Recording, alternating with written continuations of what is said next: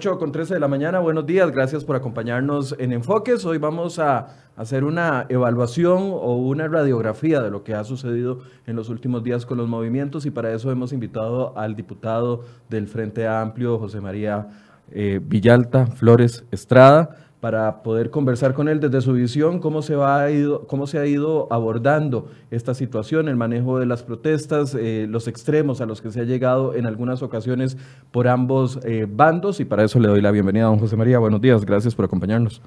Buenos días, un gusto estar aquí en el programa. Un saludo para todos y todas las oyentes, todas las personas que nos siguen a través de las redes sociales. Vamos a ver una pequeña nota de contexto que hemos preparado para ustedes para que eh, veamos de qué punto parte esta conversación del día de hoy.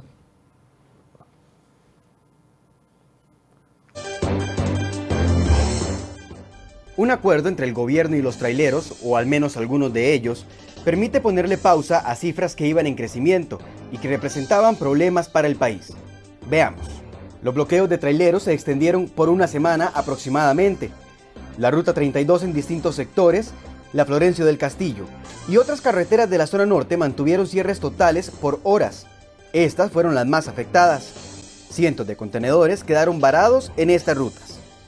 Los empresarios calcularon que un día con cierre de vías generaba pérdidas por 5 millones de dólares. Los lecheros por su parte afirman tener pérdidas de 170 millones de colones diarios debido a los mismos bloqueos.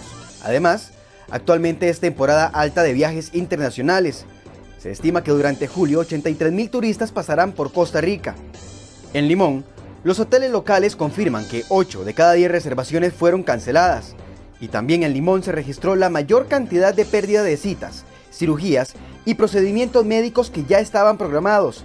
Más de mil fueron cancelados solamente en la provincia de Limón durante los últimos días. Los bloqueos también dejaron a 10 personas detenidas y puestas a las órdenes de las autoridades judiciales, entre ellos dos menores de edad. Seguridad Pública informó que uno de esos menores había sido pasado 10 veces por la revisión judicial. Sobre los recientes bloqueos y protestas, hoy, en Enfoques, profundizamos.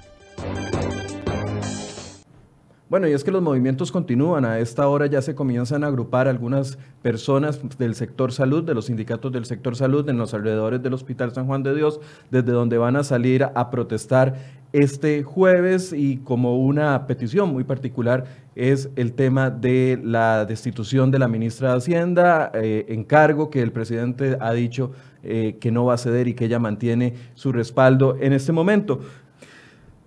La huelga, el derecho a huelga es un derecho constitucional, pero cuando comienza a afectar, José María, la seguridad del país, como lo vimos en las últimas horas, cuando comienza a afectar eh, las pérdidas millonarias que están teniendo algunos sectores, cuando comienza a poner en riesgo el trabajo de muchas personas, eh, es preocupante. ¿Qué posición o qué, cómo ve usted este movimiento que ha ido, yo no sé si usted también lo ve, creciendo en las últimas dos o tres semanas? Bueno, por supuesto que es preocupante, pero lo, que habría que hacer un esfuerzo es por profundizar en sus causas y en su caracterización. Yo no podría decir que estemos en este, en este caso, en este momento, ante una huelga. Eh, lo que hay es una suma de movimientos, eh, en algunos casos desordenados, de diversos sectores sociales eh, que se están manifestando y que están expresando su descontento donde se acumulan una suma de descontentos. Em, por ejemplo, la huelga contra el plan fiscal, uno podría decir que era un movimiento que tenía una dirección más o menos unificada, aunque también en algunas comunidades de pronto se sumaban otros sectores, uno podría, podía identificar que había una dirección de los había un norte de las organizaciones sindicales que estaban eh, manifestándose en contra del plan fiscal. En este caso lo que vemos es movimientos que surgen por distintas reivindicaciones y que no tienen un, liderazgo unificado. ¿no? las manifestaciones de estudiantes, en algunos casos respaldando protestas de los maestros, en otros casos em, em, vinculando problemas locales, por ejemplo el abandono de la infraestructura, no es algo que, que estuvo articulado con las protestas de los, de los traileros o los pescadores que se manifiestan eh, reclamando su, su, paupérrima situación económica o el impacto que sienten de, de, la entrada en vigencia del IVA o las políticas que consideran que los están llevando a la quiebra. Eso, además, en el caso de la provincia de Limón se agrava, porque en Limón hay una situación desesperante de desempleo y uno ve que, que las protestas que se están dando eh, no tienen tampoco una dirección unificada o que se pueden atribuir a un único sector. En algunos casos se suma gente de comunidades que, que se siente abandonado, que expresa diversos descontentos. Y es aprovechada por vandalismo también, lo veíamos ayer con la quema del furgón en la madrugada. En, el, en ese caso, se, obviamente se vinculan, se, se, aprovechan grupos de delincuencia común que, que, no tienen ninguna reivindicación y que aprovechan el, la, la situación de, de caos que se da, pero lo, lo, lo, que es importante tener claro es que estamos ante un fenómeno distinto que expresa una suma de descontentos de la ciudadanía contra el gobierno, contra determinadas políticas, donde hay comunidades que reclaman el abandono, entonces bueno, eso se vincula también con posturas o, o reivindicaciones de los grupos conservadores, eh, contra lo que consideran una agenda, una agenda que no comparten del gobierno en temas sociales o derechos de, de la población LGTBI. Es, un, es un, arroz con mango, una mezcla de conflictividades que para poderla analizar y poder profundizar en las causas, lo primero que hay que tener claro es eso, ¿verdad? que no estamos ante un, un movimiento unificado que provenga únicamente de un sector, sino una suma de descontentos. Ahora, eh, ¿Usted ve oportunismo de algunos sectores en, este, en estas situaciones que se han presentado en los últimos días? Porque a uno le cuesta entender, por ejemplo, el movimiento de los traileros que finalmente piden perdón, incluso el domingo un sector de ese eh, movimiento pide perdón al país y dice que va a levantar el movimiento, dice que se equivocaron cuando ya el daño estaba hecho. Veíamos eh, solo el sector lechero 170 millones de colones diarios cuando sabemos de que va a personas que o sea, que necesitan esos trabajos, que necesitan esas, esos, esas fuentes de empleo. Veíamos los, las afectaciones en el sector turismo y cuando uno veía la posición de los traileros pidiendo la destitución del ministro de Educación, uno no, le costaba entender qué tiene que ver eso con lo otro. Bueno, la situación de los, de los traileros me parece que las, de lo que he podido entender, las principales reivindicaciones tienen que ver con el impacto que, que tiene sobre su actividad la entrada en vigencia del IVA eh, eh, a ellos también les preocupa la reactivación del tren eléctrico de carga, por ejemplo, aunque es un proyecto que va a llevarse sus años, eh, pero sienten que eso va a amenazar su empleo. Y pues eso, el caso del tren eléctrico creo que es una política que nunca se debió abandonar, más bien que debió haberse, claro. que debió haberse impulsado y que y qué dicha que se, que se piensa reactivar, pero lógicamente eso tiene un impacto sobre diversos sectores. Eh, pero ¿por qué no pedían ellos eso? y pedían la cabeza del ministro de Educación, por ejemplo. Esa es una buena pregunta. O los sindicatos pidiendo los valores cristianos, cuando uno no, no, no, no entiende, los sindicatos sabemos eh, de su origen y uno no entiende por qué los sindicatos defendiendo como tercer punto en su lista de, de peticiones los valores cristianos. O sea, e, es una mezcolanza que pareciera, si uno es mal pensado, a los que nos gusta pensar un poco mal, que aquí hay como una articulación de unos pidiendo por otros para verse fortalecidos. Bueno, es posible que con la renuncia del ministro Edgar Mora, eh, estas organizaciones decidieran hacer causa común, expresar solidaridad unas hacia otras para, para darle un mensaje al gobierno, pero, pero yo quiero profundizar sobre lo que usted decía de, de, de esas posturas conservadoras que se, que se ven de algunos dirigentes sindicales o de algunas reivindicaciones de los sindicatos. Eh, estamos seguros que no tienen nada que ver. Es decir, eh, ¿Es muchos, pregunta o afirmación? No, te estoy haciendo la pregunta, es que vos decís que no tiene nada que ver, pero yo pondría eso en duda. Eh, ha habido un crecimiento muy fuerte de los grupos religiosos, de los partidos políticos que claro. utilizan la religión vinculándola con la política y que defienden estas posturas conservadoras, fundamentalistas, especialmente en las zonas rurales de nuestro país, especialmente en las zonas donde empezó este movimiento, por uh -huh. ejemplo, en el, en el, caso de la educación. En Upala, eh, el enfrentamiento toda, en la Upala. Zona, toda la zona norte, eh, donde, donde estas iglesias eh, pentecostales que, que, están articuladas políticamente con los partidos que están en la Asamblea, con Restauración, con Nueva República, eh, estas iglesias han venido sustituyendo la labor del Estado. Es tal el abandono del Estado costarricense en las zonas fronterizas, en las zonas rurales de, este país, en las provincias costeras, que las iglesias han venido sustituyendo la labor que deberían hacer las instituciones del Estado. Como Habdeba ha sustituido, en el caso de Limón, al Estado costarricense, que ha abandonado en muchos casos la provincia de Limón. Por eso el tema de Habdeba no es solo la cuestión portuaria, sino que hay un impacto mucho mayor. Pero, pero entonces, eh, a mí no me extraña en lo más mínimo que, que los grupos fundamentalistas aprovechen esta situación para tomar protagonismo porque ellos están metidos en muchos de esos movimientos. Me explico.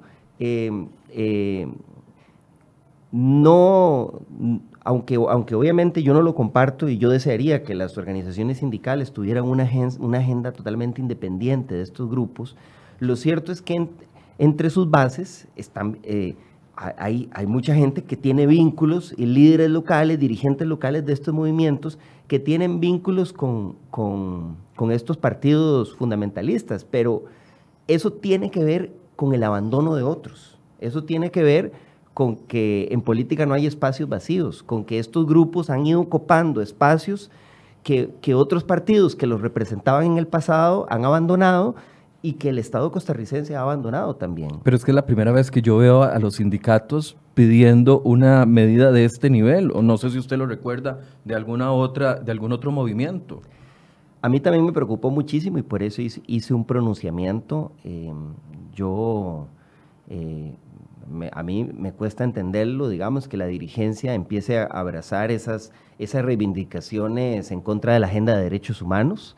Eh, está, está, claro que contra el ministro Edgar Mora, por ejemplo, se, se vincularon un montón de cosas. Se vinculó el descontento que había con, en el magisterio por, por su, su, dificultad de comunicación con ellos, los problemas de infraestructura, los reclamos de la pasada huelga, y también ahí eso, estos grupos fundamentalistas lo mezclaron con la agenda de derechos humanos y entonces ya no se sabía qué era lo que le cobraban y al final terminaron reclamándole aspectos que en mi opinión fueron bien hechos por el ministro Edgar Mora y, que habría que defender. Es decir, promover la educación sexual en los colegios. Eso está muy bien, eso habría que promoverlo. Eso no es la crítica que le podríamos hacer al ministro o al gobierno. Pero eh, eh, eh, a mí también obviamente me preocupa que en este arroz con mango y en esta, en esta inmensa confusión y falta de claridad de objetivos, de pronto las organizaciones sindicales abracen eh, esa agenda esa agenda contra los derechos humanos. Ha pasado en otros países, como en Brasil, por ejemplo. Eh, eh, y lo cierto es que estos grupos fundamentalistas con posturas muchas veces cercanas al totalitarismo, eh, tarde o temprano terminan volviéndose contra otros movimientos sociales. Es decir, no es solo a la población LGTBI que persiguen, sino terminarán persiguiendo otros sectores y creo que eso es algo que las dirigencias sindicales o las dirigencias de cualquier sector tendrían que, comprender, pero ciertamente es una expresión de la confusión que vivimos pero también un llamado a profundizar sobre las causas. Las causas no son cosas coyunturales, ni siquiera es el IVA. Las causas son eh, procesos donde se ha venido acentuando la desigualdad, la desigualdad social y la desigualdad territorial. Varios gobiernos que han abandonado regiones enteras del país, que han eh, destruido el tejido productivo, que han eh, puesto a verla de cuadritos a los productores para el mercado interno, a los pescadores, a esos sectores sociales que, que, tienen menos acceso a, la cultura, a las fuentes de información, menos acceso a la educación y que se sienten totalmente discriminados y marginados. Yo, yo tengo una tesis, a ver qué opina usted con respecto a esta tesis. Los sindicatos en algún momento fueron muy, apoyaron 100% al Frente Amplio por su posición ideológica, etcétera, etcétera. En otro momento donde el Frente Amplio se levantó y logró, ¿cuántos diputados 11 eran? En 2014, 12, 13. Fueron nueve, aunque habría que descontar algunos ahí. Ok, nueve. en ese momento el sindicalismo uno lo veía del lado del Frente Amplio. Eh, cae eh, la, situación del Frente Amplio, solo logran un diputado ahora, eh, viene la huelga, se ven desprestigiados y cierto sector del país le reclama todavía la huelga anterior.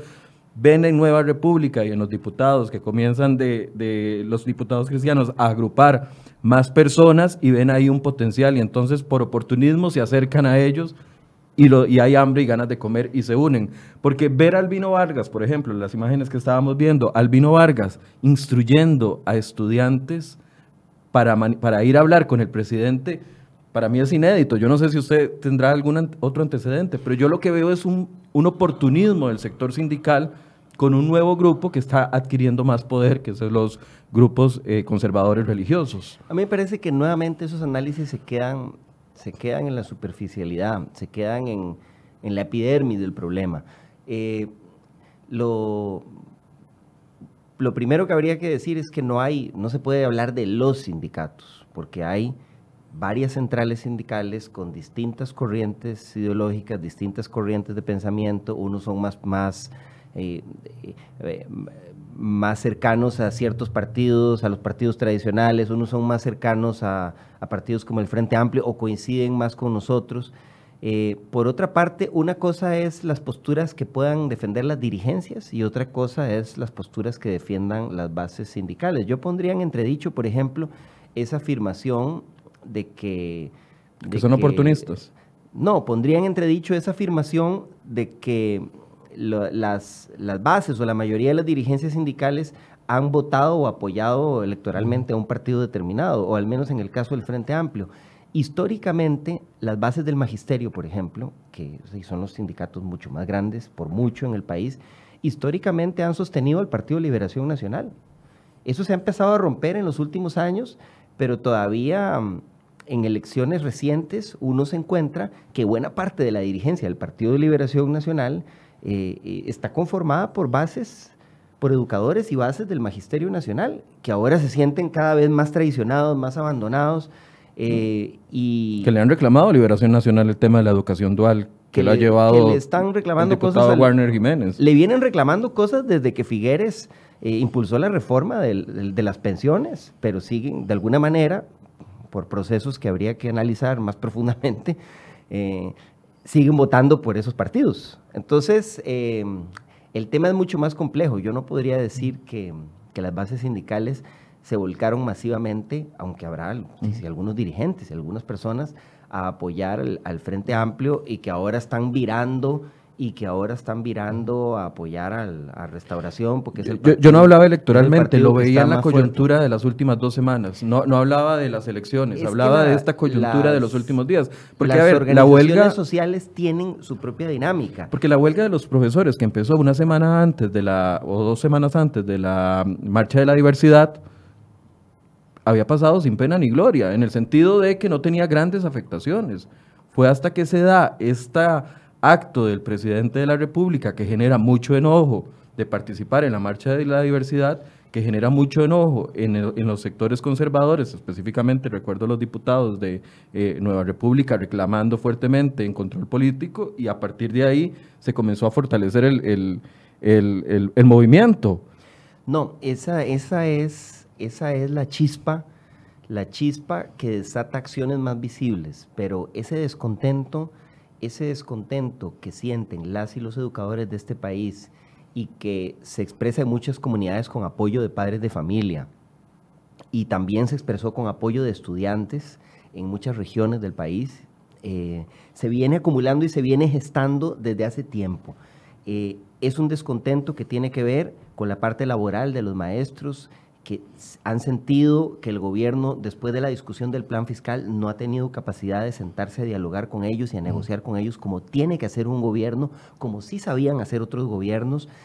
Eh, ha sentido eh, eh, una, una, una iniciativa a seguirlos golpeando, ¿verdad? Digamos, uno pensaría, el gobierno ganó la lucha del plan fiscal, logró aprobar el proyecto sabiendo que es un proyecto que va a golpear a estos sectores, que en la parte de empleo público, en la regla fiscal, en la parte del IVA, sabiendo que es una reforma fiscal desigual. ¿Qué tendría que hacer el gobierno? Bueno, eh, saber ganar, no solo hay que saber perder, hay que saber ganar, ¿no? Y saber buscar espacios de diálogo, pero lo que hacen es eh, casarse con la propuesta con las propuestas de reforma a la legislación laboral para seguir garroteando estos sectores, o al menos así se sienten tras de que están en el suelo golpeados por, por la aprobación del plan fiscal, viene la ley para prohibir las huelgas, vienen las otras leyes que las sienten como ataques directos. Entonces el descontento en el magisterio es algo que se venía gestando, que se venía gestando. Pero, pero era cuestión de tiempo para que eso prendiera y se vinculara con otras luchas.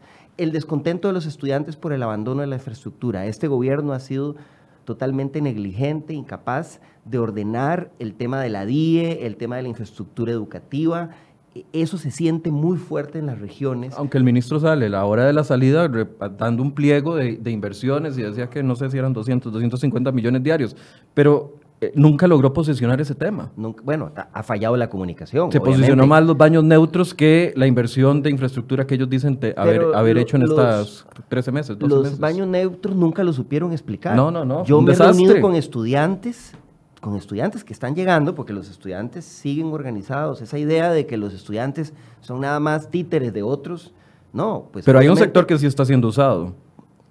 A ver, ¿no cree usted? Yo fui dirigente estudiantil y obviamente cuando uno se está manifestando como estudiante, llegan otros sectores a tratar de, vender tu agenda y de que apoye sus luchas, pero es, es, falsa esa creencia de que los estudiantes no tienen pensamiento propio y de que se están manifestando únicamente por, porque son títeres de otros. Eso es menospreciarlos, es una visión adultocéntrica, pero que además no permite entender la realidad. Pero José María, cuando uno le va a preguntar a los estudiantes por qué protestan, salen con esta serie de desinformación que son los megáfonos de los... De claro, hay desinformación. Ver a Mélida Cedeño gritarle a los estudiantes y a toda la, gente, ahora vamos por la ministra de Hacienda porque no nos gusta como ella legisla, uno dice, puchica, o sea, es una profesora, ¿cómo no sabe ella? ¿O lo hace de mala fe? Hay desinformación. O Albino Vargas ayer publicando que él iba en, una factura que una factura que no incluía ningún tipo de servicio, entonces no estaba siendo afectado. O sea, ellos utilizan la información para enojar a la gente. Hay desinformación, yo creo, de, ambos bandos. También el gobierno utiliza las redes sociales para difundir noticias falsas, noticias engañosas. ¿Tiene eh, algún ejemplo de eso? Para saber de a qué se está refiriendo. El gobierno tiene, por ejemplo, una batería de troles en redes sociales que, difunden también noticias falsas en la discusión del plan fiscal. Nosotros identificamos varias noticias falsas que venían de, los, de la propia gente del gobierno. Por ejemplo, cuando, cuando trataron de decir que el IVA lo que iba a permitir era que se grabaran productos de lujo y que se grabaran eh, productos de caviar y empezaron a hacer como una campaña para decir que el IVA a los únicos que afectaba eran los ricos y después tuvieron que demostrar que esa, que esa campaña era falsa. Es decir, eh, hay desinformación, pero lo que no podemos ocultar es que hay sobre todo motivos legítimos por los cuales la gente se está manifestando. a mi oficina llegaron un grupo de estudiantes de Punta Arenas, de los principales colegios de Punta Arenas, que, que están descontentos por el, el, abandono total del Liceo Chacarita que se está cayendo en pedazos. El otro colegio, que no me acuerdo el nombre, que se está cayendo en, pedazos. El, el, instituto nocturno técnico que tiene que recibir clases en la escuela porque, y que se le inundan los baños. Y esa es la expresión fundamental del descontento. Y después mencionaban sus preocupaciones por educación dual, por las pruebas faros, por el tema de los baños neutros que no ha sido bien explicado por el gobierno, porque yo creo que si, si lo explicaran bien, si hicieran una buena campaña de comunicación, la gente entendería que no hay una contradicción entre el reclamo de que se arreglen los baños para todos y todas y que haya políticas para que no se discrimine a las poblaciones discriminadas.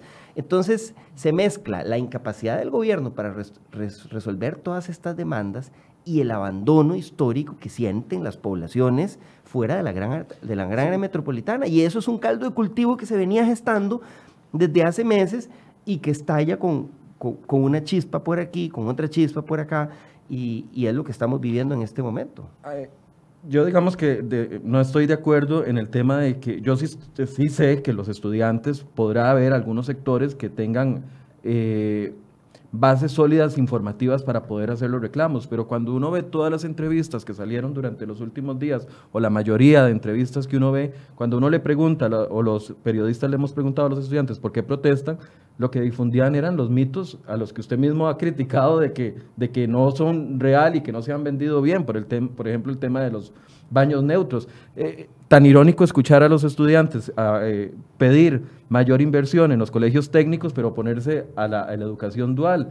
O sea, los argumentos, yo estoy seguro que son personas muy inteligentes, que tienen muchas capacidades. Pero en eso no hay contradicción, en eso no hay contradicción. Te voy a explicar, no hay contradicción entre reclamar un fortalecimiento de la educación técnica y cuestionar aspectos del proyecto de educación dual. No, pero es que ellos se oponen al proyecto por completo, no, a un aspecto específico. el tema, el tema principal que ellos cuestionan y que yo comparto es el debilitamiento de los derechos laborales y de seguridad social de los estudiantes en su dimensión de trabajadores. ¿Eso no es lo que dicen los estudiantes? El tema de la, por ahí va el tema de la mano de obra. Ellos lo que dicen es que, que, hay un acuerdo entre eh, gobierno y empresarios para mano de obra barata y explotarlos. Eso es lo que les han vendido los mismos profesores. Es que el proyecto de ley, el, proyecto el proyecto de ley sí debilita el contrato de aprendizaje y sí elimina derechos laborales que hoy existen. O sea, eso es cierto, eso no es, algo que se han inventado los estudiantes.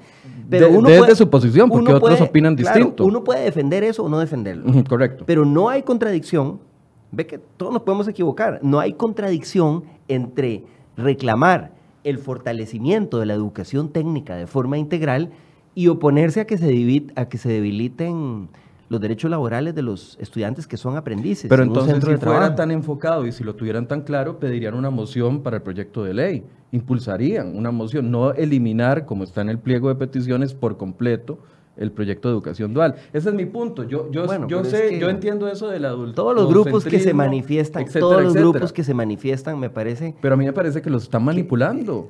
los líderes sindicales los están manipulando. Me parece que esa es una visión adultocéntrica y que no reconoce la autonomía y la capacidad de manifestación propia. Yo sí la reconozco, de, lo, que, los muchachos. en sus argumentos no se ve que tengan ah, eso que usted está diciendo. Hay de todo, hay de todo. A ver, eh, eh, depende a quién se le pregunte, depende a quién se entreviste, depende cuál manifestación veamos. Yo he visto unas en redes sociales donde los estudiantes presentan pliegos de peticiones y me parecen planteamientos muy articulados. Te digo, ayer llegó el grupo de, aquí lo tengo apuntado, el MOEP, Movimiento Estudiantil de Puntarenense, ayer llegaron a mi oficina que se van a manifestar el 15 de julio y tenían sus propuestas, sus planteamientos muy estructurados, muy articulados y expresaban ese descontento. Incluso tenían la discrepancia interna. Había una muchacha que estaba en contra de los baños neutros y los mismos muchachos le decían, no, mire, ese no es el problema principal, el problema principal es lo otro. Eh, es decir, los movimientos sociales no son, no son grupos monolíticos, no son grupos eh, que, se puedan caricaturizar de esa forma. Eh, hay distintas posiciones y lo que hay que tratar de ver es qué es lo que está detrás, cuáles son las causas, porque si no, cualquier otra chispa va a prender otro, otro incendio. la desinformación puede ser una causa. La mala información puede ser una causa, la mala información repetida constantemente por un grupo específico puede ser una causa. Vivimos en tiempos, vivimos en tiempos donde se facilita el acceso a la información y también se facilita la desinformación. El efecto de las redes sociales es ese.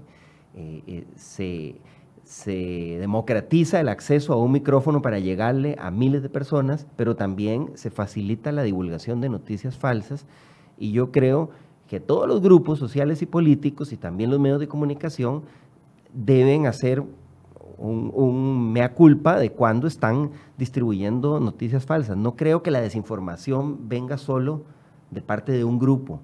Creo que también el gobierno tiene una responsabilidad, los distintos partidos políticos y también los medios de comunicación al no informar eh, de forma equilibrada sobre determinadas situaciones. Es decir, el problema de la desinformación yo acepto que es una de las causas y reconozco que es una de las causas de la conflictividad, pero no se puede atribuir solo a un sector. Y, O sea, entonces, aunque hay un Albino Vargas diciéndole a los estudiantes afuera de casa presidencial, número uno, pedir la cabeza del ministro de Educación, aunque hay una Mélida Cedeño diciendo eh, que la ministra de Hacienda es la culpable del tema de los educadores porque ella legisla, legisla a favor de los grupos empresariales no hay una no cree usted que haya una manipulación al sector educativo? Yo lo que veo es que igualmente el gobierno comete errores similares al no informar claramente, al inclinar la balanza para favorecer solo a ciertos grupos? ¿O qué me dices, por ejemplo, de la, la, petición totalmente improcedente presentada el día de ayer por la UCAEP para que se disuelva el sindicato de la Esa era mi siguiente pregunta. ¿Qué, ¿Qué, piensa usted de esa petición de los empresarios? Es exactamente igual a, los ejemplos que estás poniendo. Es una petición desproporcionada, ilegal, contraria al ordenamiento jurídico eh, eh, y, muy peligrosa. Imagínense que aquí se pida eh, destituir o, empezar a clausurar organizaciones empresariales porque hay un líder empresarial que va de impuestos. O, empezar a ilegalizar partidos políticos porque ha habido dirigentes de partidos políticos que han sido condenados. En este caso, es una petición que pretende eliminar una de las organizaciones sindicales más grandes que tiene seccionales en todo el país y en, y distintos sectores, porque supuestamente la seccional de traileros participó en bloqueos, pero resulta que no ha habido ninguna sentencia judicial que condene a esa seccional o a ningún dirigente de ese sindicato por haber participado en un bloqueo. Pero aunque existiera esa sentencia que condene a algún dirigente o alguna persona de ese sindicato por haber participado en un bloqueo, eso no se puede extender para negarle el derecho de organización y de participación sindical a otros miles de trabajadores que no tienen nada que ver con esa situación y que ni siquiera estuvieron participando en esas manifestaciones. Es una petición totalmente desproporcionada que el Ministerio de Trabajo rechazó a portas, rechazó no porque el Ministerio de Trabajo esté eh, a favor de los sindicatos, sino porque realmente era totalmente improcedente. Y ese tipo de propuestas, de planteamientos, que, eh, que también muestran un total desconocimiento de la legislación, lo que hace obviamente es e, echar más leña al fuego. O sea, lo que trato de decirte es que, es que en este tipo de conflictos, estas situaciones donde, donde el discurso se sale de los cauces, se cometen excesos, se dicen cosas que no deben decirse o planteamientos que que nos sacan de la, del, marco normal, del marco de la legalidad o del marco del debate de ideas sano, respetuoso, se dan de múltiples sectores, pero lo que tenemos que hacer, vuelvo a mi punto original, si queremos abordar las causas y solucionar los conflictos, es entrarle a la raíz de los problemas. O sea, ¿por qué la gente está protestando en Limón? ¿Por qué hay tanto descontento en los pescadores? ¿Qué es lo que está pasando con la educación y con los, y con los servicios públicos y, el tejido social en toda esa zona norte? donde se está dando tanta conflictividad, en Pérez Celedón y en la zona sur, en Punta Arenas, en Limón. Tendríamos que entrarle a eso si quisiéramos plantear algo que ayude a cambiar, a cambiar el estado de cosas que estamos viviendo. Ahora, es muy fácil tirarse a las calles cuando sé que tengo mi quincena asegurada al final de mes.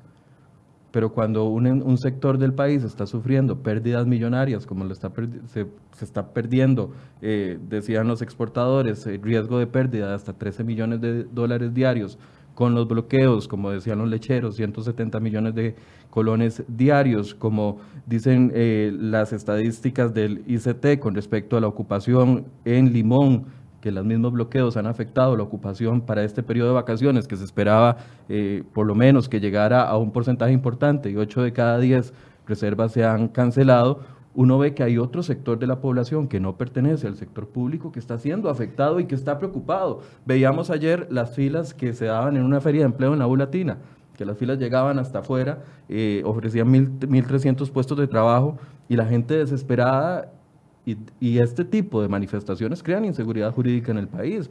¿Dónde está la visión de ese otro, de, esa otra parte de Costa Rica? Yo comparto, comparto la preocupación, comparto la preocupación sobre el impacto en la economía que, tienen estas manifestaciones, el impacto eh, del, bloqueo en Limón y las, los reclamos que, que plantean diversos sectores y son reclamos legítimos que deben escucharse, pero creo que en tu comentario hay varias premisas, premisas falsas, o por lo menos premisas que no han sido, que no han sido demostradas.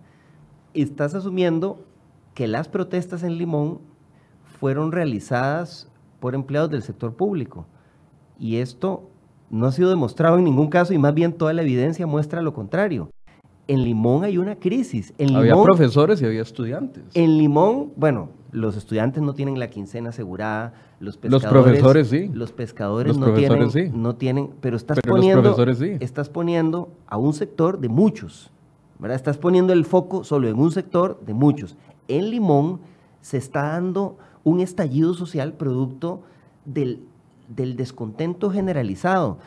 Y lo que hemos podido ver es que en esas manifestaciones los empleados públicos son nada más un sector, pero ahí hay estudiantes, pescadores, transportistas, gente desempleada, gente de comunidades que está desempleada y desesperada porque la, des- la despidieron eh, ahora con la entrada de- en operación de APM Terminals y todo, y todo el empleo que se ha perdido en las estivas, en los trabajadores temporales de Habdeba, en sectores que, que estaban vinculados en encadenamientos con esta actividad.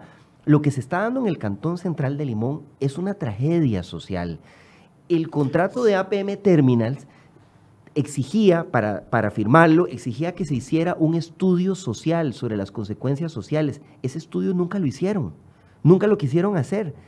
Y entonces ahora entra en operación la concesión, no estaba preparada la- la- las instituciones, no había un plan B, hubo una gran negligencia de parte de- del gobierno, de este, del anterior, del trasanterior, y ahora se está dando una tragedia de desempleo. Entonces, decir que lo que se da en Limón es porque eh, es gente que tiene la quincena asegurada es falso. En Limón nadie tiene prácticamente en este ¿Quién, quién momento movió la los quincena traile- ¿Quién asegurada. movió a los traileros, José María? No lo sé. No lo, No lo sé, sabe. No lo sé. ANEP no tuvo nada que ver en esto.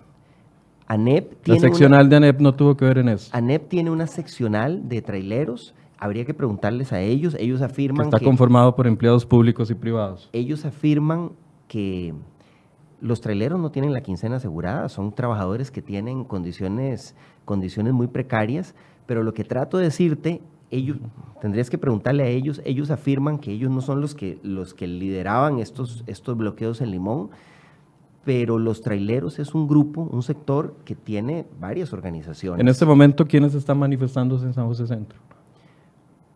No sé, no tengo, ¿No la, sabe? no tengo la bolita de cristal. No, sé No, es si que desde ayer se estuvo anunciando que UNDECA y los sindicatos del sector salud están manifestándose Claro, hoy, son los del sector salud, mañana serán los, los de profesores fueron durante dos semanas. Ese es mi punto. Son personas que tienen la quincena asegurada. Pero ¿por qué estás poniendo el énfasis? Te estoy tratando de explicar que hay, que hay diversos sectores que se están manifestando. Eso yo lo tengo clarísimo. Que so- que en- y que en el caso de Limón no eran ni siquiera los mayoritarios, Eso es lo que usted dice. que es donde se dio este Porque bloqueo fuerte. así como usted no me puede demostrar de que solo eran empleados públicos, eh, eh, como yo no le puedo demostrar que solo eran empleados públicos, usted no me puede demostrar que son todas esas secciones que usted habla. Bueno, pero hemos mencionado a varios sectores que no son empleados Sí, públicos. ambos lo hemos mencionado. Es decir, hay un descontento, hay un descontento generalizado que trasciende muchísimo a los sindicatos del sector público. Y eso es lo que no quieren ver. Entonces, cuando se suma a otro sector, dicen, ah, es que ese sector lo están manipulando, es que ese sector eh, eh, eh, es un títere de Albino Vargas. Y no ven que el problema es mucho más grande, que el problema no son solo los, eh, los trabajadores del sector público, que obviamente tienen sus motivos y sus razones de descontento que habría que abordar, en vez de satanizarlos y Es que no es criminalizarlos y decir que son es que lo peor del planeta, no es habría que tratar de abordar responsabilidades sobre los sectores que están agitando para que, porque es muy fácil agitar y agitar y agitar y después decir, no, los bloqueos no fuimos nosotros. Es muy fácil agitar, agitar, agitar, las pérdidas de los lecheros fueron otros. Agitar, agitar, agitar y los 13 millones de dólares que se perdían diarios y que estaban ahí en riesgo en la carretera por los bloqueos, son no nosotros. Yo me imagino, Eso es muy fácil. Yo me imagino que las autoridades, que las autoridades que, que, que rompieron esos bloqueos o desmovilizaron esos bloqueos haciendo un, un uso de la fuerza, eh, me imagino que las autoridades estarán investigando a ver quiénes son los que, los que realizaron esos bloqueos. Pero yo sí, por todas las informaciones que tengo, te puedo decir, en el caso de Limón, que es donde se dio el bloqueo más fuerte, ahí hay múltiples sectores que están expresando un descontento.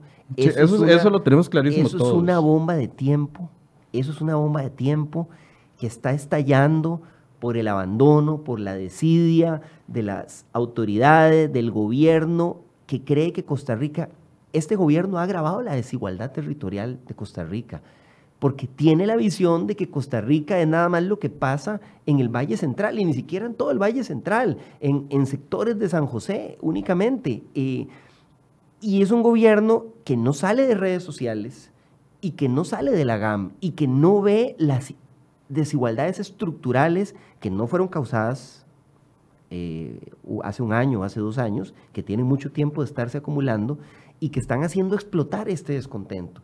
Y a eso es a lo que tenemos que dispararle, a eso es a lo que tenemos que abordar. Y, si, hay responsabilidades porque alguna persona realizó alguna conducta delictiva, pues que las autoridades investiguen y tomen las medidas. Pero no desviemos la atención de lo, del, del fondo del asunto, del problema real, del problema estructural. Eh, eh, Pero ¿cómo justificar entonces que para defender una causa justa haya que afectar al resto del país en una crisis económica como la que estamos. Yo lo he visto usted reclamar reactivación económica casi que todos los días que utiliza tres o cuatro o cinco veces la palabra en el plenario. Y, cuando entonces viene un movimiento de esto, no importa que se pierdan los 170 millones, no importa, por si no son míos, no los estoy perdiendo yo. No, no, yo nunca he dicho que no importa. No, no, no, yo no estoy atribuyendo esas palabras. Lo que, digo es que hay que, lo que digo son otros, son otros, no son los sindicatos, no son Lo que digo es que hay que atender las causas, lo que digo es que hay que atender las causas eh, en, este, en este movimiento que se dio en, la última semana y media, dos semanas, y se sumaron muchos otros sectores, además de los sindicatos, que expresan descontentos que se han venido acumulando desde hace mucho tiempo. Esto tenemos que abordarlo. No es que no importa. Yo, yo creo en el derecho de la ciudadanía a manifestarse de forma pacífica. Desearía que no hubiera... ¿Con bloqueos o sin bloqueos? Desearía que no hubiera bloqueos. Eh, desearía. Desearía que no hubiera bloqueos, por supuesto, que la, que la ciudadanía tenga formas de expresarse y de ser escuchadas por las autoridades. Eh, eh, incluso uno ve dentro de las mismas manifestaciones, dentro de los mismos manifestantes, uno ve en redes sociales discrepancia, gente que dice, mire, manifestémonos, pero no hagamos, no hagamos bloqueos que puedan afectar al turismo. Es decir, dentro de las mismas gente que se está manifestando, hay posiciones discrepantes sobre la forma de manifestarse. Pero los resultados sí son tangibles. Los resultados son tangibles, pero no nos podemos quedar ahí. O sea, una provincia como Limón quedándose durante las vacaciones sin la ocupación quiere decir que se traslada a las sodas, a los restaurantes. O sea, es una afectación importante al turismo. Es una afectación importante a la misma gente. Entonces, obviamente uno habla con gente de Limón y hay posiciones discrepantes. Hay gente que dice, Mire, si no nos manifestamos así, es la única forma de que nos escuchen porque lo único que les importa es este puerto, esta ruta, el pueblo limonense no les importa. Entonces, si no nos manifestamos aquí en la ruta 32, es la única forma de que nos vean. El resto del tiempo somos invisibles. Y gente que les dice, no, mire, manifestémonos en San José, porque si nos manifestamos aquí, estamos afectando el turismo y estamos afectando los ingresos de la propia provincia. Todo eso, todo ese debate se da en ese movimiento, porque no es un movimiento monolítico, único, es un movimiento diverso. Y entonces, lo que tenemos que hacer, quienes tenemos responsabilidades en la toma de decisiones políticas, en la toma de, decisiones de la Asamblea, del gobierno, es escuchar y abordar esas causas, porque es la única forma de evitar que dentro de un par de semanas, por cualquier otra chispa, cualquier otra tontera que diga un ministro, se arme otro, otro, otro pereque igual a este o peor. Y entonces entonces podemos quedarnos quejándonos del impacto de la protesta puntual que se dio, pero lo que tenemos que hacer ahora es abordar qué está detrás de esas, de esas manifestaciones. ¿Usted qué haría? Yo creo eh, que el gobierno de la República tiene que establecer espacios de diálogo con todos los sectores, ya habló de crear unas mesas, hasta ahora esos espacios de diálogo habían sido de mentirillas. Creo que el gobierno tiene que revisar diversas políticas, y fortalecer y profundizar la inversión pública en Limón para atender el gravísimo problema del desempleo, revisar su postura con lo de Habdeba, porque el, el, gobierno de alguna manera ha agravado la crisis de Habdeba con decisiones que son ilegales, que las tenemos impugnadas en los tribunales, al impedirle a Habdeba manejar parte de la carga que sí podría manejar, y eso ha agravado lógicamente la problemática. Eh, em, es necesario una intervención, que todas las instituciones del, del Estado se trasladen al Cantón Central de Limón y hagan un plan de emergencia para abordar la crisis de desempleo que se está generando y la crisis social que se está generando. Hay que abrir diálogo con, el, con, con, con los estudiantes. Pero es que para que haya diálogo educadores. tiene que haber dos partes. Tiene que haber dos partes. Eh, me parece que, que después de las protestas fuertes de esta semana, el día de ayer escuché señales positivas de, de los distintos sectores, tanto del magisterio como del gobierno, disposición a sentarse. Esa disposición no existió, eh, me parece, con, con la misma claridad en otros momentos y eso habría que aprovecharlo, sentarse a ver los temas de, de la educación, los temas de los proyectos de ley. El tema de la infraestructura debería ser otra declaratoria de emergencia nacional. Eh, Yo creo eh, que esto va a seguir hasta que no se si no, Hay que si no intervenir la DIN. terminan, si no terminan de concretarse esas solicitudes y esas solicitudes son muy claras. Fuera el proyecto de empleo público, fuera el proyecto de educación dual, fuera el proyecto que afecte la libertad sindical. Cualquier negociación que se haga, si no se sacan esos tres proyectos que ya algunos compañeros suyos diputados dijeron que no van a aceptar ceder a la, dis- a la discusión, no al resultado final, a la discusión de esos proyectos, entonces, si no se cede con eso, Me las parece, protestas van a seguir. A mí me parece que siempre en, una, en, una, en un conflicto eh, hay posiciones, posiciones maximalistas, posiciones extremas, ¿no? Unos que piden lo máximo. Y que la negociación consiste precisamente en encontrar puntos medios, puntos de acercamiento, que es algo que en Costa Rica siempre hemos sabido hacer, pero que de pronto pareciera que en los últimos años se nos ha olvidado. Este país se construyó así. Y tal vez no querrán sacar la ley de educación dual, pero estoy seguro que podemos sentarnos a buscar modificaciones para garantizar estas preocupaciones, por ejemplo, de, de la afectación a los derechos laborales y, y de seguridad social. Estoy seguro, Sí, pero eso le interesa a usted, no le interesa a ellos. No creo, A no un creo, gran sector no de ellos lo que quieren es que no se, da la- Mm. no, no se apruebe la educación no dual. creo, creo que, creo que, mm, Eso es lo que han demostrado, José Creo María, que- aunque usted no lo quiera ver. creo que estás pecando de tener varios prejuicios contra... No, yo estoy hablando de las consignas. No, no, no, no tengo prejuicios.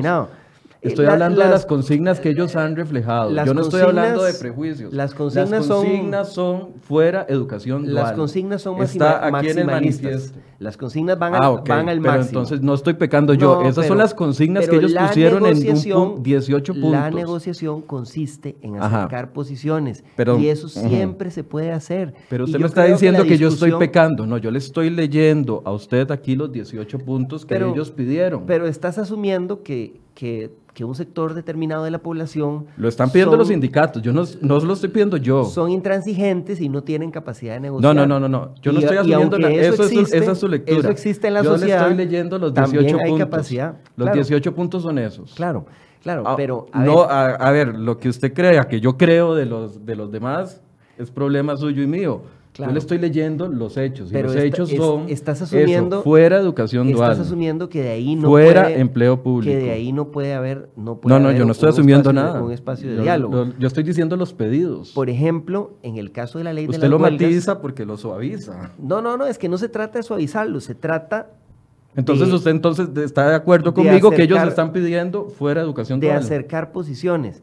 Ellos están pidiendo educación que- dual. Que es la forma de Ellos están pidiendo fuera educación dual, ¿sí o no?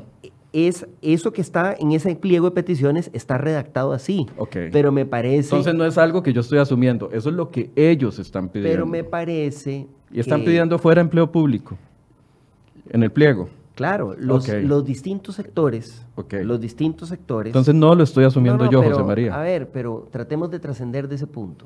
Los distintos sectores siempre van a plantear sus demandas en esos términos. O sea, si, si yo te enseño las cartas que, ma- que han mandado, por ejemplo, la Asociación Bancaria Costarricense contra la ley para frenar la usura de las tarjetas de crédito. Enséñamelas sí, porque me interesa conocer dicen, eso también. no, tal vez no usen la palabra fuera, pero igual dicen que esta ley no se puede aprobar jamás, que esto va a acabar con el crédito, que esto va, va a ser una catástrofe para Costa Rica. O sea, igual en el fondo están pidiendo que se entierre. Pueden usar un lenguaje terminológico diferente, pero en el fondo están pidiendo que esa ley nunca pase. Entonces, es normal, yo estoy acostumbrado todos los días a que los distintos sectores pidan que una ley se entierre, usando el lenguaje que quieran usar. Y uno trata de buscar cómo encontrarle la comba al palo, cómo negociar, cómo buscar a ver, a ver si se puede lograr sacar una política pública que beneficie lo más que se pueda a los distintos sectores y especialmente a los grupos más, más vulnerables. De eso se trata la política. Yo no, no, no le veo sentido por qué enfocarse a que un sector pide enterrar unas leyes y todos los sectores que están en contra de una ley piden lo mismo y uno tiene que tratar de encontrar un punto medio. Pero es que mi punto era que si se va a llegar a un acuerdo, porque si la petición es esta, que yo le estoy leyendo a usted, que no me la estoy inventando, si la petición es esta y no se les da, ¿dónde va a estar el diálogo? Ese es mi punto. No es que quiera estigmatizar a todos los amigos del Frente Amplio que nos están viendo y están comentando, no es que estoy estigmatizando a los sindicatos, estoy hablando hechos. Estoy seguro que en esos comentarios hay, hay de todo, amigos, gente que no le, que no le caigo bien, gente, así es. No, he tenido el chance de leerlos, ahora así los es la vida, pues, así es la política. O sea, si uno está en política y quiere caerle bien a todo el mundo, no va a lograr nada. Yo espero que, el presidente Alvarado entienda eso de una vez por todas. Vuelvo a mi pregunta. Con ese pliego de peticiones que tiene puntos tan específicos, ¿usted cree que se puede lograr un diálogo con el sector que ha designado el ministro, el presidente, que es el ministro eh, de Trabajo y a la ministra de Planificación? Por supuesto, con buena voluntad y con disposición a ceder de ambas partes, siempre se puede lograr un diálogo. Y yo creo que después de, lo, de los conflictos de, la, de esta semana que está terminando, hay un ambiente, me parece, más favorable para ello. Ayer o anteayer se tomó la decisión de, frenar el trámite rápido que traía la, ley, la ley de las huelgas. ¿verdad? Se extendió el plazo de la comisión hasta finales de julio. Eso venía con una vía rápida, atropellado. Lo iban a dictaminar en comisión sin haber podido discutir ni siquiera mociones en comisión. Eso obviamente preocupaba muchísimo a, a muchos sectores esa ley de las huelgas es un proyecto que nace en, una coyuntura determinada, no se puede legislar así al calor del momento, y me parece que es un tema que hay que, que, que, no se puede festinar así, como con revanchismo, con tratar de sacarse el clavo con un sector determinado de la población, y creo que cada vez hay más conciencia en el gobierno de que ese es un tema que hay que verlo con calma, que no se puede ver así atropelladamente, con una vía rápida.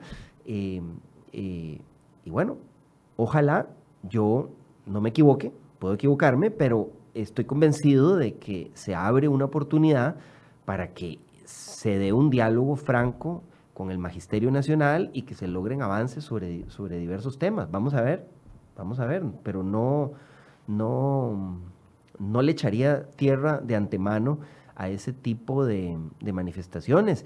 Igual me gustaría que se abra ese mismo, ese mismo diálogo en la Asamblea Legislativa para reactivar los proyectos de ley de la Comisión de Papeles de Panamá, que lo tienen ahí engavetado y no han querido entrarle a estos temas que son esenciales para combatir en serio el fraude fiscal y la evasión en el país. Y ojalá que podamos abrir ese diálogo. Viene un proyecto muy importante para modernizar la Comisión de, de Promoción de la Competencia, la COPROCOM, que es esencial para frenar estas prácticas abusivas de monopolios privados que se dan en el país eh, eh, y que hoy no sirve para nada, ¿verdad? Una, una denuncia por abusos con tarjetas de créditos, se tomaron 13 años en resolverla y después la tuvieron que engavetar. Hay una de precios de medicinas que presentamos en el 2011 y que todavía no la han resuelto.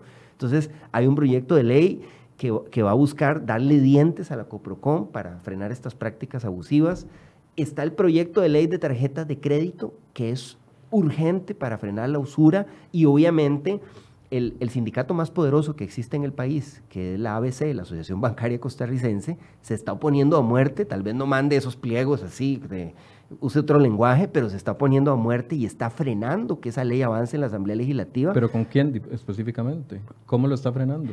Utiliza... Digo, porque sería interesante que usted también lo denuncie en plenario. No, no, no, yo lo he denunciado y lo voy a denunciar más. Utilizan, hablan, buscan a diputados porque usted es el sindicato más fuerte, pero... Es... es... el sindicato más fuerte, sin duda alguna, el que tiene más poder de lobby en, la Asamblea Legislativa y utilizan, buscan a diputados para que presenten interminable cantidad de mociones de consulta. Eso es lo que están haciendo en este caso. Eh, entonces ya le han consultado ese proyecto, solo les falta Solo les falta consultarle el proyecto al, club de amigos de Ronald McDonald, ¿verdad? O sea, le han consultado a todo el mundo, a todo el mundo, y siempre lo frenan con una nueva moción de consulta. Hicieron un informe de su comisión afirmativo y ahora ya lo mandaron otra vez a una subcomisión.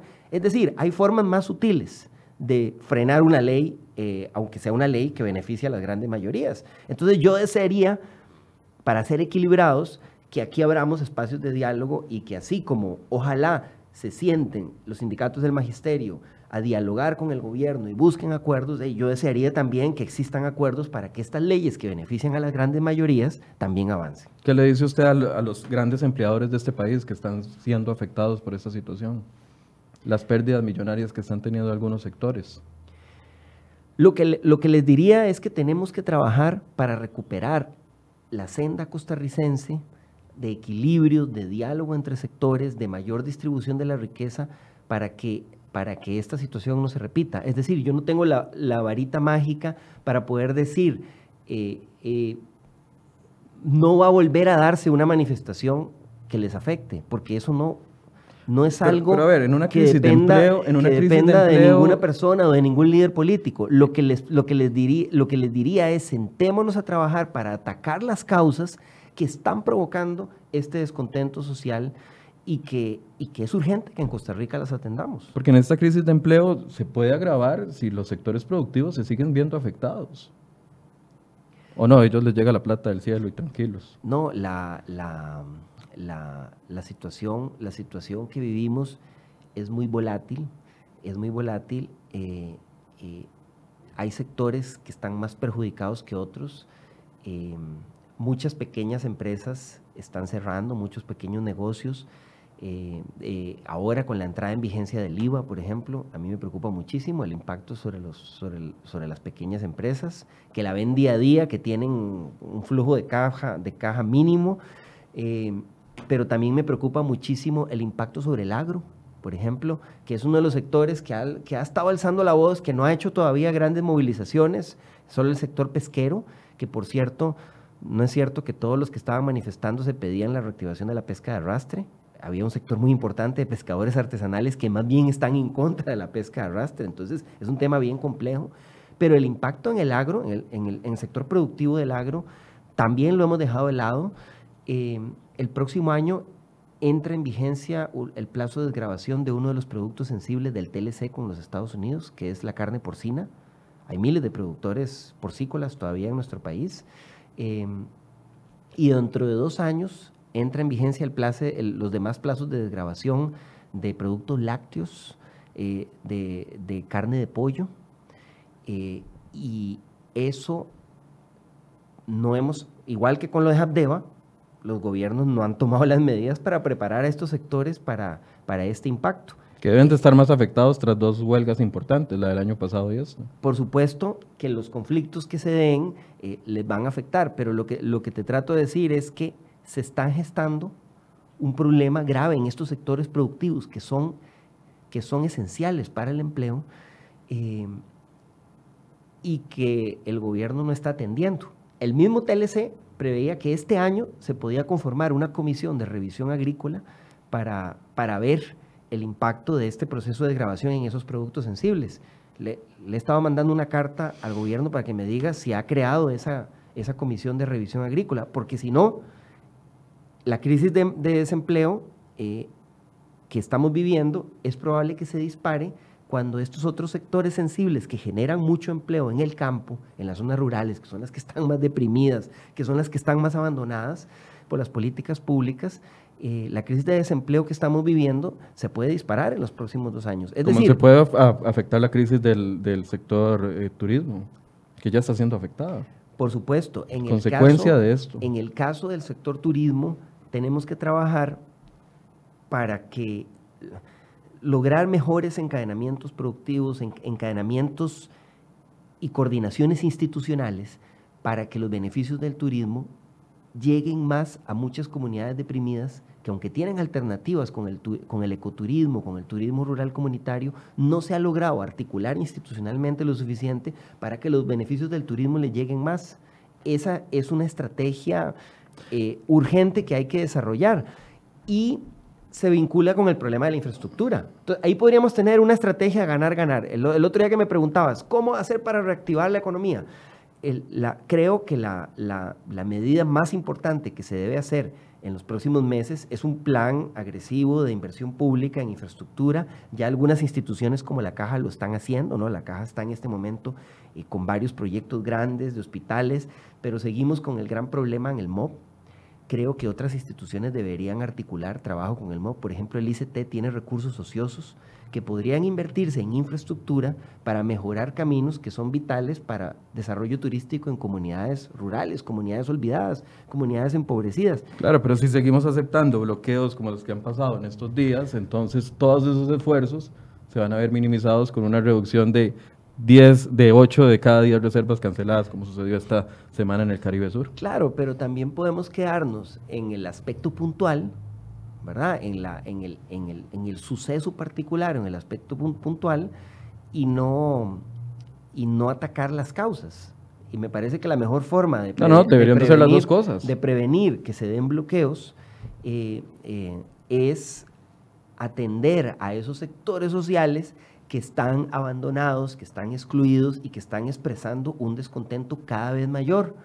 Y si eso se da, pues obviamente no es que van a desaparecer del todo las manifestaciones, pero, pero, pero pues sí podríamos recuperar niveles de, de, menor conflictividad, de mayor paz social. La paz social en Costa Rica, que es uno de los mayores tesoros que tenemos, se ha venido perdiendo eh, de forma preocupante, producto del crecimiento de la desigualdad, del crecimiento de la conflictividad social asociada a, ese deterioro de la distribución de la riqueza, a ese abandono de, lo que llaman la periferia del país, que es la mayor parte de nuestro territorio eh, y donde están nuestras mayores riquezas eh, y donde está la población más pobre eh, y abandonada. esto tenemos, que, esto tenemos que, que, abordarlo, escuchar incluso a diputados como el, como el diputado el diputado Cruzan, que a propósito de esa vinculación entre los partidos religiosos y el abandono territorial, a mí me parece que el, que el diputado Cruzan lo, explica muy bien desde su visión, ¿verdad? Yo, soy de un partido y tenemos de otro partido, tenemos muchas diferencias, pero me parece que, por ejemplo, el abandono, eh, el abandono de, de, Limón, de las, de las provincias periféricas, de las zonas costeras, y de cómo esas zonas costeras eh, y las poblaciones de esas zonas costeras eh, han, optado por buscar cualquier alternativa política que pueda, que pueda eh, frenar ese abandono. Me parece que él lo expresa, que lo expresa de forma muy clara y pues aunque tenemos obviamente muchas discrepancias en otros temas, habría que escuchar esas, esas expresiones que, que vienen de otros sectores que no tienen nada que ver con el sector sindical y que y que coinciden en expresar este problema. O sea, son muchas voces que están coincidiendo en este problema como para no, no ponerle atención. Bien, muchas gracias José María por este espacio, por este tiempo, por esta discusión. Una conclusión, si quiere. Eh, no, muchas gracias. Eh, y de yo, mi conclusión sería lo que el tema que he machacado a lo largo de toda la entrevista. Eh, hay que atender las causas, abordar las causas de esta conflictividad social, promover espacios de diálogo, sí, pero sobre todo eh, que el Estado, que las instituciones públicas se vuelquen hacia, hacia esas regiones y esas comunidades donde se ha expresado más las, las injusticias del, del, modelo económico, las desigualdades que estamos viviendo en Costa Rica y, esa sería, eh, debería ser la prioridad en estos momentos. Bien, muchísimas gracias. Gracias a ustedes también por habernos acompañado. Les vamos a estar eh, generando y ahí tienen imágenes de lo que está sucediendo en el centro de San José con la nueva manifestación de los sindicatos del sector salud que se está manifestando este día jueves en contra del gobierno y también solicitando la destitución, no del presidente de la Caja del Seguro Social, no, ellos están pidiendo la destitución de la ministra de Hacienda. Les vamos a estar llevando información actualizada en los próximos minutos y a las diez y media vamos a tener otro espacio de enfoques que preparamos el día de ayer y que por los problemas que hubo con Facebook no les pudimos transmitir. Va a estar con nosotros Don Eli Feinza y también analizando el mismo tema que hemos hablado con José María Villalta. Muy buenos días.